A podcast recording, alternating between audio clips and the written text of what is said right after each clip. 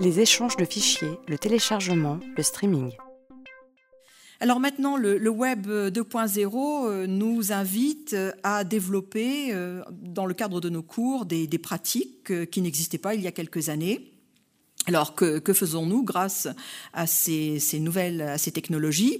Euh, Nous échangeons entre nous avec nos étudiants aussi des fichiers. Ça peut être des fichiers euh, audio, des fichiers euh, vidéo, des logiciels. On peut, on peut les échanger en peer-to-peer. On peut échanger via des plateformes, hein, c'est-à-dire certains ont accès à des plateformes qui sont celles de leurs établissements. Certains ont accès à des plateformes qu'ils ont créées, des ENT. Certains ont accès à des plateformes il y a quelque temps encore certains déposaient des documents sur Spiral, par exemple, et les documents étaient accessibles à tous ceux qui étaient inscrits sur le module en question. Nous pratiquons aussi le streaming. Alors le streaming, c'est du visionnage en écoute sans téléchargement, encore que. Euh, nous utilisons, vous utilisez les réseaux sociaux avec vos élèves euh, ou pas, euh, ou les élèves les utilisent aussi, hein, on l'a évoqué tout à l'heure. les blogs, alors on a des blogs d'élèves, on a des blogs de classe, on a des blogs de professeurs, et vous diffusez sur ces réseaux, sur ces blogs, des informations, des photos, des ressources, des textes, des liens.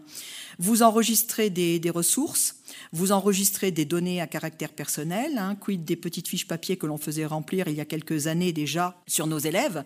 Certains les ont numérisées, d'autres, euh, de façon euh, très prosaïque, les ont sur des documents Word ou, Excel, mais d'autres ont créé euh, des fichiers grâce au formulaire Google, par exemple. Donc, on stocke de, l'information. Alors, quand il s'agit de ressources que l'on stocke, ça rejoint la partie gauche du diaporama de tout à l'heure, c'est-à-dire attention aux droits d'auteur, on ne peut pas tout faire, on ne peut pas stocker, on ne peut pas diffuser, ou alors on stocke provisoirement. Alors quels sont les risques?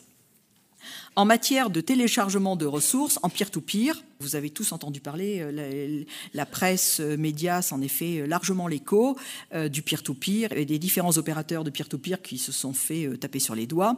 Alors en peer-to-peer, on distingue deux activités. Nous, nous sommes plutôt dans la seconde activité, du moins je l'espère. La première activité, c'est celui qui dispose de ressources et qui les met à la disposition des autres, hein, sur ses propres serveurs, que l'on peut parfaitement identifier, localiser. Hein. Il faut le savoir. Hein. donc en peer-to-peer. Donc, à partir du moment où, vous mettez à la disposition euh, de quelqu'un des ressources dont vous n'êtes pas l'auteur, hein, pour faire court, eh bien c'est interdit, c'est illicite, c'est pas possible. Donc l'upload est interdit. Hein. c'est de la contrefaçon, euh, c'est répréhensible, c'est sanctionné. Donc on ne peut pas mettre à la disposition d'autrui des ressources dont on n'est pas l'auteur. Alors il existe des plateformes de téléchargement euh, euh, licites hein, qui produisent des ressources licites. Si vous avez vous-même un serveur et que ça vous amuse de diffuser vos ressources, vos cours, pourquoi pas, mais pas un extrait de livre, pas un extrait de presse, pas surtout pas un film. Voilà. L'autre activité qui est celle de la plupart d'entre nous, c'est le download, c'est-à-dire que nous recevons l'œuvre. Alors le principe est le suivant, c'est que si vous savez que la source n'est pas licite, vous ne pouvez pas euh, euh, utiliser l'œuvre. Hein. Donc euh, il ne faut pas, alors on a créé des anglicismes terribles, downloader un document qui provient d'une source illicite. Alors Adopi, tout le monde a entendu parler. Hein. donc Adopi peut, par l'intermédiaire des, des, opérateurs de Internet, vous repérer, vous envoyer des courriers, un petit peu d'informations, puis de menaces, euh, puis à terme, ça peut aller plus loin. Voilà, donc euh, le download. Alors comment fait-on? C'est peut-être la question qui vous passe par l'esprit, comment fait-on euh, pour savoir si l'œuvre est licite ou pas? Eh bien, on vérifie euh, le serveur. Donc, euh, quand on a euh, en général des serveurs qui ont pignon sur rue, des, sites de téléchargement de musique, par exemple, que ben, vous achetez la musique, déjà, si vous la payez, c'est que c'est licite. Si c'est gratuit, c'est que c'est pas illicite. Si c'est un film qui est en train de passer dans les salles de cinéma, fuyez, bien évidemment, c'est complètement illicite. Si c'est un livre récent, c'est pas bon non plus. Voilà. Donc, il y a des petites astuces. Hein. Regardez l'extension du nom de domaine, le .fr, le .eu. Dès que vous êtes sur des extensions plus exotiques euh, fermées. Le streaming, alors a priori, quand vous regardez une œuvre en streaming, et c'est ce que l'on fait avec nos élèves, la plupart du temps, euh, le streaming, c'est n'est pas de la voix hertzienne. Hein. On a le droit de regarder une émission euh, euh, de la télévision en direct avec nos étudiants par voix hertzienne sur des chaînes non payantes. Hein. Voilà, comme ça j'ai donné toute la formule.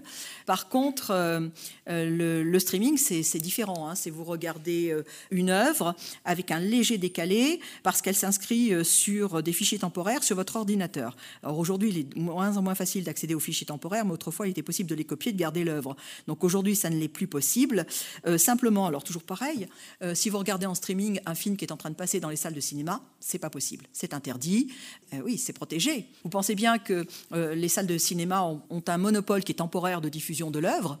Ensuite, l'œuvre est gravée sur des supports mobiles, sur des disques, et vous vous procurez l'œuvre. Ensuite, elle passe à la télévision, et la plupart du temps sur des chaînes payantes. Donc, si vous ne payez pas, vous ne pouvez toujours pas produire ceci devant vos étudiants parce que seules les chaînes gratuites sont accessibles. Voilà. Donc, le streaming, euh, attention également, ça n'est pas parce que c'est du streaming. On l'entend très fréquemment, c'est du streaming, j'ai le droit. Non.